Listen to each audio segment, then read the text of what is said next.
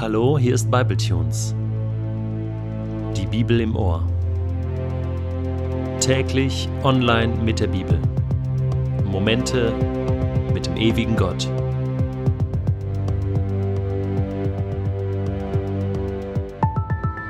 Der heutige Bibletune steht in Matthäus 25, die Verse 14 bis 30 und wird gelesen aus der neuen Genfer Übersetzung. Es ist wie bei einem Mann, der vorhatte, in ein anderes Land zu reisen. Er rief seine Diener zu sich und vertraute ihnen sein Vermögen an. Einem gab er fünf Talente, einem anderen zwei und wieder einem anderen eines, jedem seinen Fähigkeiten entsprechend. Dann reiste er ab. Der Diener, der fünf Talente bekommen hatte, begann sofort mit dem Geld zu arbeiten und gewann fünf weitere dazu. Ebenso gewann der, der zwei Talente bekommen hatte, zwei weitere dazu. Der aber, der nur ein Talent bekommen hatte, grub ein Loch in die Erde und versteckte das Geld seines Herrn. Nach langer Zeit kehrte der Herr zurück und forderte seine Diener auf, mit ihm abzurechnen. Zuerst kam der, der fünf Talente erhalten hatte. Er brachte die anderen fünf Talente mit und sagte, Herr, fünf Talente hast du mir gegeben, diese fünf hier habe ich dazu gewonnen. Sehr gut, erwiderte der Herr. Du bist ein tüchtiger und treuer Diener. Du bist mit dem wenigen treu umgegangen, darum will ich dir viel anvertrauen. Komm herein zum Freudenfest deines Herrn. Dann kam der, der zwei Talente erhalten hatte. Herr, sagte er, zwei Talente hast du mir gegeben. Hier sind die zwei, die ich dazu gewonnen habe. Sehr gut, erwiderte der Herr. Du bist ein tüchtiger und treuer Diener. Du bist mit dem wenigen treu umgegangen, darum will ich dir viel anvertrauen. Komm herein zum Freudenfest deines Herrn. Zuletzt kam auch der, der ein Talent bekommen hatte. Herr, sagte er, ich wusste, dass du ein harter Mann bist. Du erntest, wo du nicht gesät hast, und sammelst ein, wo du nicht ausgestreut hast. deshalb hatte ich Angst und vergrub dein Talent in der Erde. Hier hast du zurück, was dir gehört. Da gab ihm sein Herr zur Antwort, du böser und fauler Mensch. Du hast also gewusst, dass ich ernte, wo ich nicht gesät habe, und einsammle, wo ich nicht ausgestreut habe. Da hättest du mein Geld doch wenigstens zur Bank bringen können. Dann hätte ich es bei meiner Rückkehr mit Zinsen zurückbekommen. Nehmt ihm das Talent weg und gebt es dem, der die zehn Talente hat. Denn jedem, der hat, wird gegeben, und er wird im Überfluss haben. Wer aber nicht hat, dem wird auch das genommen, was er hat. Doch diesen unnützen Diener werft in die Finsternis hinaus, dorthin, wo es nichts gibt als lautes Jammern und angstvolles Zittern und Beben. Auch in dem heutigen Gleichnis geht es wieder um das große Thema Verantwortung. Gott gibt uns eine Verantwortung in dieser Welt. Er macht uns verantwortlich.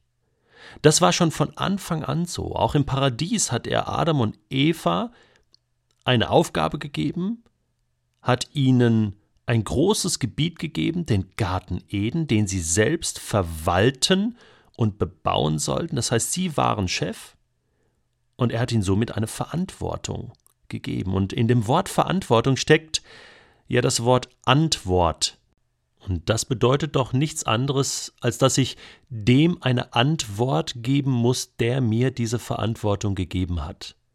Das ist ein Schöpfungsprinzip. Das ist die Art und Weise, wie Gott mit uns umgeht. Und deswegen ist es Jesus an dieser Stelle auch sehr ernst mit diesem Thema. Und er sagt, du hast eine Verantwortung. Ich habe dir etwas gegeben, ein Leben, Fähigkeiten, Möglichkeiten. Was machst du daraus. Jetzt heißt es hier in dem Text, ein Mann rief seine Diener zu sich und vertraute ihnen sein Vermögen an. Dieser Mann hat großes Vertrauen zu seinen Dienern. Es sind Freunde, denn er vertraut ihnen nicht wenig an.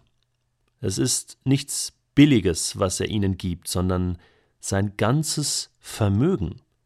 Das war viel. Fünf Talente plus zwei Talente plus ein Talent, das sind acht Talente. Wir hatten schon einmal in einem anderen Gleichnis gehört, wo ein Mann 10.000 Talente Schulden hatte, dass ein Talent ungefähr einen Wert von circa 200 Jahreslöhnen hatte. Das heißt, ein Talent sind 200 Jahreslöhne. Zwei Talente 400 Jahreslöhne. Fünf Talente 1000 Jahreslöhne. Das zeigt einfach die Großzügigkeit und Liebe Gottes uns gegenüber. Er vergibt uns nicht nur unsere 10.000 Talente Schuld, sondern gibt uns seine Talente obendrauf als Vermögen. Er gibt dem einen fünf Talente, dem anderen zwei und wieder einem ein Talent. Ist das nicht unfair?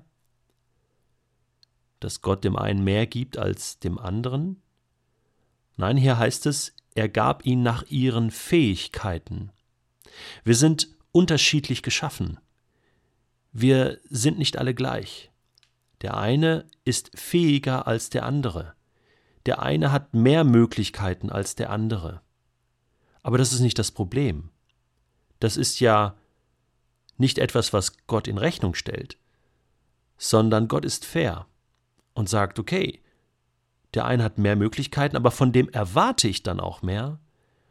Der andere hat weniger Möglichkeiten, weniger Fähigkeiten und ich erwarte nur genau das, was er kann, was möglich ist, nicht mehr. Gott ist absolut fair. Das finde ich genial, das finde ich großartig. Die Diener, die nun die Talente bekommen hatten, waren nun allein. Der Herr reist ab. Und nun ging es darum, was machen sie? Wie wirtschaften sie mit diesem anvertrauten Gut? Der, der fünf Talente bekommen hatte, begann sofort mit dem Geld zu arbeiten, zu wirtschaften, zu handeln, es zu investieren und gewann fünf weitere dazu. Der zweite auch, er gewann zwei weitere dazu. Das Wort gewinnen macht deutlich, für Jesus bricht jetzt eine Zeit des Gewinnens an. Er ist jetzt beim Vater. Und wir haben den Auftrag, in der ganzen Welt das Vermögen Gottes zu verteilen, die gute Nachricht vom Reich Gottes und Menschen für Gott zu gewinnen. Aber da war ja auch noch dieser andere Knecht, der immerhin auch noch ein Talent bekommen hatte, das heißt 200 Jahreslöhne. Das ist nicht wenig.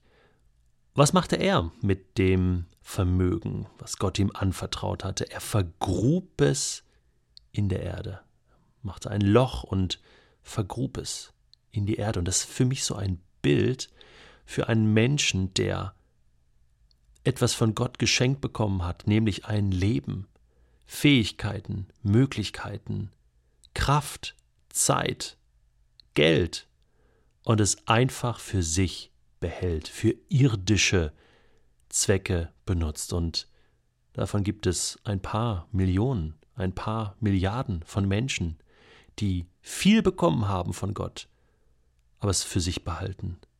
Und irgendwann wird der Tag kommen, wo Jesus abrechnen will. Und zwar ganz einfach, dass er sagt, hey, ich habe dir ein Leben gegeben, du hast eine Verantwortung von mir bekommen, was hast du daraus gemacht?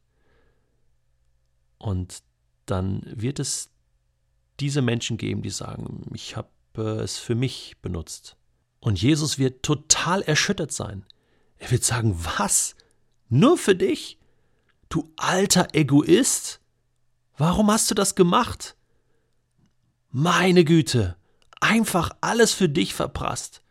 Ja, weißt du, werden Menschen dann sagen, ich, ich hatte immer so ein Bild von dir, du bist doch so ein harter Gott, oder? Und, und ich hatte Angst. Ja, äh, Moment, du hattest Angst vor mir, du hattest Angst vor dem Gott der Liebe, der sein Leben für dich gegeben hat. Wenn du Angst gehabt hast, dann hättest du doch aus der Angst heraus noch wenigstens ein bisschen was versuchen können. Du hast ja gar nichts gemacht. Angst ist kein guter Ratgeber.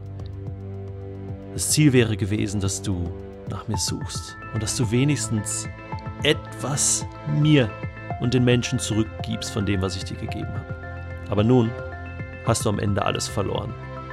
Weil das, was ich dir gegeben habe, das gehört ja gar nicht dir, sondern dein Leben, es gehört mir.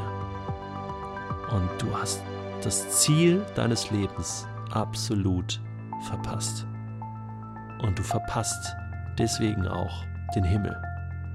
Was für ein schreckliches Ende, was Jesus denen Menschen hier schon prophezeit als Warnung, damit Menschen nicht im eigenen Grab des Egoismus landen und sterben.